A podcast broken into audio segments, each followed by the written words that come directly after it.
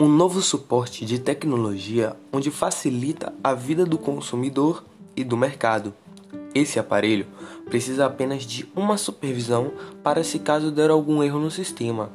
Caso contrário, ele opera sozinho e assim diminui as filas dos supermercados, mas as pessoas podem perder o emprego com o ajuste dessa nova tecnologia.